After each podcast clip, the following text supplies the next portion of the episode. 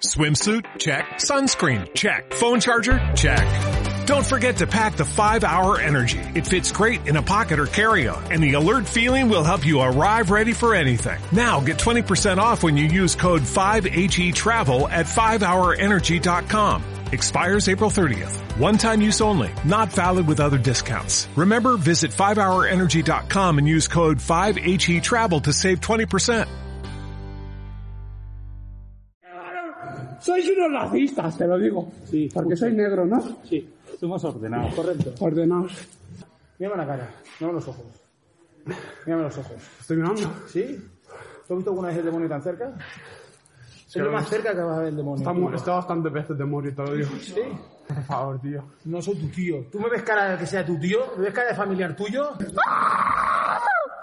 Soy un humano como vosotros. Es un mono. El otro día que uno de los míos, te hundo la cara, te hundo la cara aquí. ¿Me has entendido o qué? ¿Vale? A los míos ni los tocas. ¿Has entendido o no? ¿Eh? Pues venga, a coche, me cago en la puta ya. ¡Venga! ¡Ah! ¡La, la! Oh, esa por ahí, prenda. Joder, negro de mierda. ¿Por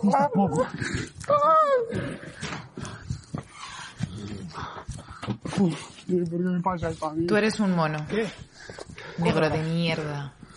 Racista es poco. Seis agentes de los Mossos de Escuadra insultaron así a Gubi, un chaval de 20 años que estaba parando un desahucio en el Valles. SOS Racisma denunció los hechos que el propio Gubi grabó con su móvil. Bienvenidos a La Bola Extra, el podcast mensual de BCNMES en el que resumimos y analizamos el temazo al que nuestro equipo de periodistas ha dedicado todo el mes. Soy Esperanza Escribano y en esta edición repasamos nuestras investigaciones sobre la policía con Kaire Ba, portavoz de SOS Racisma. es un- una denuncia que nos llegó hace un par de años creo aquí. Era una denuncia de un chico al cual eh, bueno que sufrió una agresión en el contexto de una de un desalojo de una casa. Sufrió una agresión por parte de cinco policías eh, y lo grabó y en la agresión pues eh, recibe insultos como ver a tu país negro de mierda en fin cosas que tampoco me apetece repetir pero que bueno se decidió desde esos hacer una denuncia a nivel una denuncia pública y comunicativa entonces se publicó el audio y obviamente eso también tuvo mucha cobertura mediática ahora a nivel judicial no tanto porque bueno eh, a- o sea aún a día de hoy es decir a, a los a los cuatro policías mm, no, o sea, no se les suspendió de sueldo y empleo sino que se les cambió solo de, de destino En nuestro país, las personas racializadas sufren una sobreidentificación por parte de la policía, que practica lo que se llaman identificaciones por perfil racial. No todas las veces que un agente de la policía para a una persona no blanca es por racismo, pero desde la organización diagnostican un problema sistémico y hace años pusieron en marcha una campaña. Pues esta campaña nace en 2016 y nace básicamente porque en el servicio de atención y denuncia en el, en el, site, que es, el organismo, el pequeño organismo dentro de ese racismo que, hace acompañamientos jurídicos, vemos, porque aquí se hace recogida de datos, ¿no? del tipo de denuncias que llegan. Entonces vemos que el 40% de las denuncias que tienen que ver con conflictos con, con lo que es la policía se inician por una identificación racial. Es decir, la gente no viene a denunciar la identificación racial porque la gente no sabe, en general muchas veces no, no sabe que eso, es un, no, que eso es una manifestación de racismo, que eso se puede denunciar, que eso hay proyectos. ¿no? O sea, eso como que no está en el panorama. ¿no? Entonces, lo que vemos desde eso es que eso, la gente viene a, a denunciar eh, conflictos que se derivan ¿no? de esa identificación racial, pero observamos que se, que se inician esos conflictos con una identificación por perfil racial. Entonces ahí es cuando decidimos, de- bueno, yo no porque yo no estaba, pero en ese momento se decide desde SOS eh, que es el momento de iniciar pues un proyecto que intervenga en esta manifestación de racismo institucional específicamente, ¿no? Porque además no quiero decir, no es una cosa que nos hayamos inventado nosotros, sino que hay varios proyectos a- alrededor del mundo, de, de diferentes países, tanto europeos como no europeos, hay proyectos ¿no? que, que intervienen en esta manifestación de racismo, entonces, bueno, decidimos que era, que era el momento.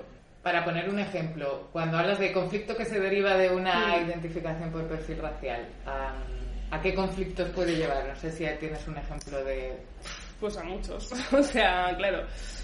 Eh, una identificación por perfil racial puede no derivar en nada, es decir, que eso es lo que veíamos mucho en el informe, que hay muchas identificaciones por perfil racial, o sea, hay una tasa muy alta de identificaciones por perfil racial que no derivan en nada, ¿no? Por lo tanto, ahí también estamos viendo como una inefectividad policial y una mm, o sea, como una intervención en las personas, una exposición de las personas en plena calle como muy gratuita, ¿no? Porque luego veíamos que la mayoría de identificaciones son negativas, en el sentido de que no, no acaban en detención, no, no realmente entonces es como, como muy gratuito. Pero luego, ¿qué puede pasar?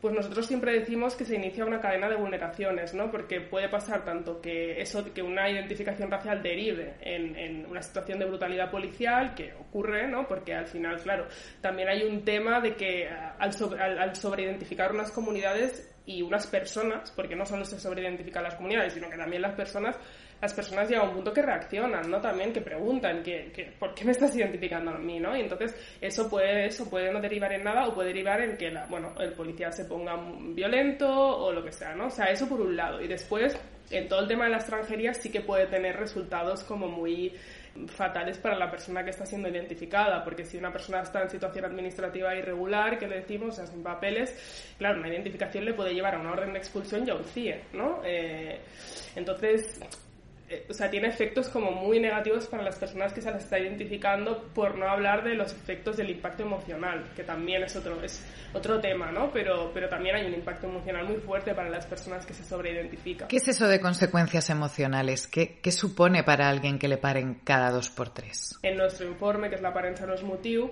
también, em, bueno, a través de las entrevistas veíamos un poco el, impacto que tenían las personas, ¿no? y una cosa que ocurría mucho, por ejemplo, era la autocensura, ¿no? O sea, la autocensura de chavales, por ejemplo, a lo mejor que son muy jóvenes, que cada día saben que si pasan por allí les paran, pues bueno, eh, cambiar ¿no? sus hábitos eh, de indumentaria, ¿no? vestirse de una manera, tener que vestirse de una manera eh, determinada, porque saben que si no, para ellos, ellos son más vistosos a los ojos de la policía, ¿no? Luego, otros temas como cambios de conducta, ¿no? De pues yo voy al colegio, porque es que además muchas veces pasa con chavales muy jóvenes.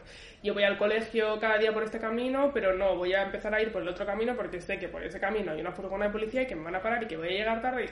¿No? Y que además se me va a exponer en mi barrio, que me va a ver mi madre, que me va a ver, ¿no? O sea, hay como toda una, em, eso, cadena como de, de, vulneraciones que también se dan con el impacto, ¿no?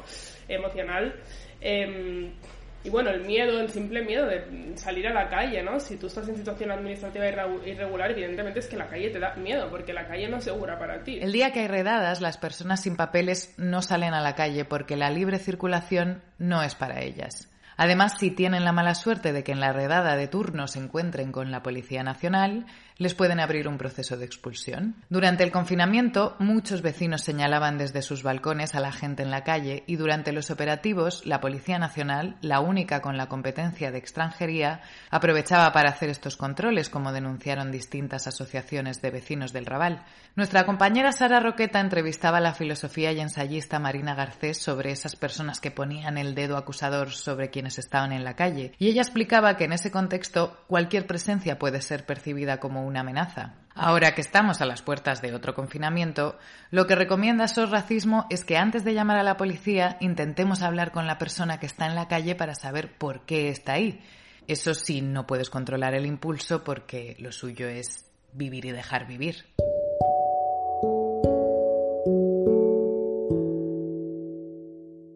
Vale, tú y yo somos dos mujeres jóvenes, ¿no? Hmm. ¿Cuántas veces te han parado a ti a mí ninguna. En el último año. A mí ninguna, porque paran a hombres, eh, básicamente. O sea, las paradas por perfil racial son afectan mayoritariamente a hombres y a hombres, pues eso, racializados. Según el informe que tenemos, afecta mayoritariamente a personas magrebís. A personas magrebís y hombres magrebís. Entonces, em, cuando estamos hablando de, perfilación racial como tal, que no sería la policial, es decir, perfilación racial pues se puede dar en el aeropuerto, se puede dar en el súper, ahí ya es otro tema. Ahí ya sí que encontramos a más perfiles femeninos, tal. Pero cuando hablamos de identificaciones eh, por perfil racial policiales, eh, afecta mayoritariamente a hombres. Cabe preguntarse entonces si la policía se plantea que algo no va bien. Aquí hay una clara diferencia entre policías locales y nacionales como Mossos de Escuadra o Policía Nacional.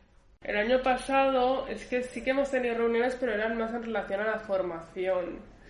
Pero, por ejemplo, sí que el año pasado nos reunimos con algunos, ah, o sea, algunos eh, CAPs de, de policía de algunos ayuntamientos que no era la Guardia Urbana, como por ejemplo, me parece que era Sabadell, porque nosotros lo que queríamos era introducir el proyecto de Stop Forms, que es el proyecto de que cada vez que haya una identificación eh, se dé un formulario y entonces este formulario se llene con algunas informaciones y se devuelva porque así podemos como controlar más o menos eh, las identificaciones. Y entonces eh, nos reunimos con algunos con algunas policías para intentar introducir una prueba piloto de eso. Pero reunión así como tal a nivel de incidencia política con la policía, mm, no. O sea, no ha habido una respuesta, por ejemplo, cuando publicasteis el informe en plan, hostia, pues nos damos cuenta, no, reconocemos que hay un problema y vamos a sentarnos con esta gente a ver cuáles son. Todo lo contrario, de hecho, cuando publicamos el informe hubo como mucha cobertura mediática, la verdad y nos llamaron de varias em, plataformas mediáticas y fuimos, por ejemplo, no sé, a TV3 y, tuvimos constancia de que habían llamado a Mossos Escuadra, habían intentado y ellos no fue, no quisieron ir a hablar del tema de las identificaciones raciales. Luego también, o sea, sobre todo por el tema de la cobertura mediática, sí que yo, al menos personalmente, he visto mucho que no había interés en cambiar nada, al contrario, o sea, hay, hay más una actitud de mecanismo de negación y de no, no, no, no, no, todo el rato, ¿no? O sea, de hecho, el año pasado yo también fui a una, bueno, una tertulia en BTV creo que era, y sí que ahí estaban eh, los, los representantes de los sindicatos de la Guardia Urbana y de los Mossos, y no, o sea, no, no, había ningún tipo de, de, de, autorrevisión ni de, ni de proyecto de hacerlo. Pero como habéis escuchado, sí hay algún proyecto que se ha llegado a probar y funciona. ¿Por dónde pasan entonces las soluciones? ¿Por dónde pasan las soluciones? bueno. No sé si, obviamente, claro, igual la, la, solución ideal es no tener una policía porque no sea necesaria. Sí. pero viendo que eso es una utopía hmm. bastante lejana, parece, ¿qué, qué, soluciones prácticas se podrían poner como ya mañana en el hmm. corto plazo para Sí, a ver. O, o, reducir este racismo que parece imposible de erradicar ahora, pero... Sí. Sí, a ver, las soluciones más contempladas a nivel de entidad, o sea, de eso, racismo, claro, pasan por soluciones más eso, ¿no? reformistas de, la policía, basándonos en buenas prácticas que hay en otros países, que las hay, ¿no? Y tal, ¿no? Nosotros una de las cosas que siempre hemos perseguido es todo el tema del formulario de parada, que es un, bueno, es un, esto se inspira en el proyecto STEPS y el proyecto PIPE, que son proyectos que ya se, se introdujeron en algunas policías de España a través de la Open Society Foundations, que básicamente son proyectos que se basan en, en eso, en aplicar el formulario que son formularios que cada vez que la policía identifica tiene que entregar al identificado y son formularios donde hay datos como mm, por qué se ha identificado a la persona, si la identificación ha sido positiva o negativa, mm, qué etnia tenía la persona identificada, tanto autodeterminada como determinada desde, desde el policía y una serie de datos que luego son importantes, ¿no?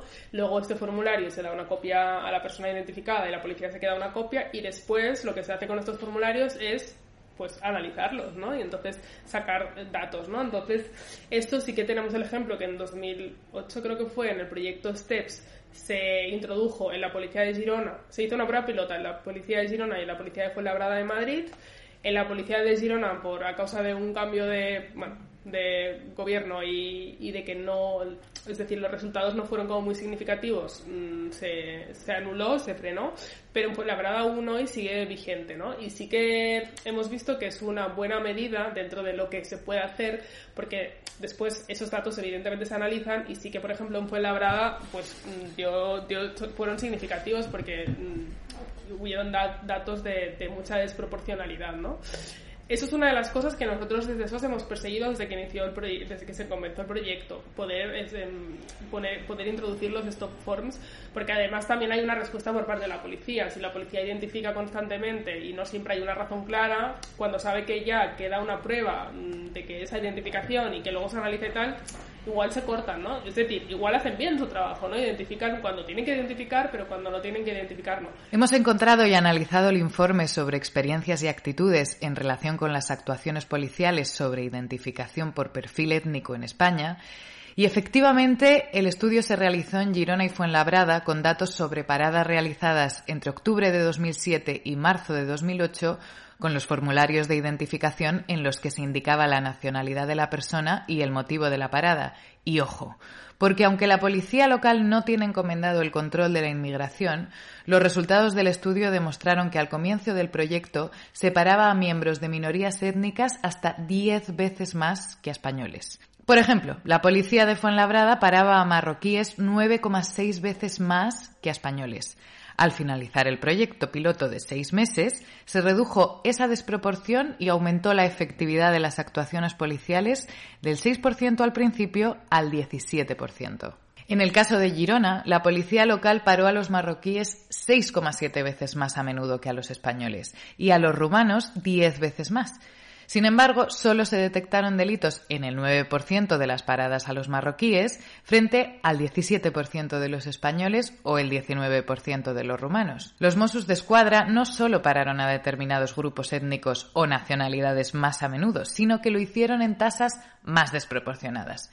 Por ejemplo, pararon a los rumanos 6,1 veces más a menudo y a los marroquíes 10 veces más que a los españoles. Y en general se centraron en mayor proporción en determinados grupos, 70% de marroquíes, 77% de los rumanos y solo el 52% de los españoles.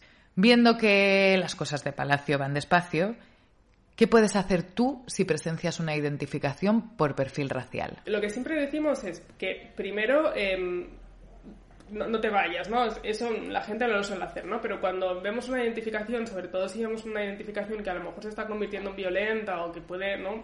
Convertirse en algo más complicado, siempre lo que decimos es que las personas se queden a mirar, aunque sea de manera disimulada, porque al final el mirar a veces también puede acabar afectando tanto a la persona que está mirando como a la persona que está siendo identificada, pero que se quede a mirar. Otra cosa que también recomendamos mucho es grabar, es decir, grabar a la grabar. Si, si vemos una situación de violencia policial o de identificación por perfil racial, es muy importante grabar porque eso al final son pruebas que después si hay un proceso judicial, si se inicia un proceso judicial, esas pruebas sirven. Grabar y efectivamente em, luego cuando se acaba la identificación, que muchas veces no acaba en nada, pues intentar tomar contacto con la persona, decirle que has grabado, tal y cual. Em, las identificaciones por perfil racial a nivel jurídico tienen como muy poca posibilidad de llegar a nada porque básicamente no hay una ley que lo ampare, ¿no? Y porque raramente mm, vemos un delito de odio en una identificación en sí, por eso hablamos de datos, ¿no? De que tenemos que estar eh, hablando de datos. Entonces, en una identificación racial el policía raramente va a decir, oye, mira, es que eres negro, ¿no? O sea, o por eso no pasa, ¿no? Entonces, eso por eso lo, lo, hablamos en términos de datos. Pero sí que es muy importante eso, como cuestionar, siempre que vemos una identificación a una persona que no es blanca, cuestionar esa identificación porque posiblemente no tiene razón de ser, eh, quedarse a mirar si vemos que la cosa se puede poner complicada y grabar grabar y grabar disimuladamente. ¿eh? Grabar a la policía no es ilegal, que eso es una información importante. Lo que es ilegal es poner en riesgo su integridad. Es decir, pues ya cuando lo publicas en eh, según qué plataformas, en una red, todo este tema, eso sí, que podría o sea, que puedes grabarlos un poco sin que se les identifique a ellos como Claro, o sea, puedes grabarlos o de espaldas o simplemente luego puedes poner un... esto que los pixelas en el vídeo, lo que sea. Entonces, eso no sería... Nosotros en nuestro informe, por ejemplo, hay eh, fotografías de policías que están pixeladas y en principio no nadie nos ha dicho nada. O sea, entonces es una información importante porque la gente normalmente piensa que es ilegal. La policía tiene el monopolio del uso de la violencia y además representa la seguridad el bien. ¿Cuántas veces hemos pensado que cuando paran a alguien será porque algo habrá hecho? Los seis agentes de Mossos de Escuadra que agredieron a Bubi siguen trabajando.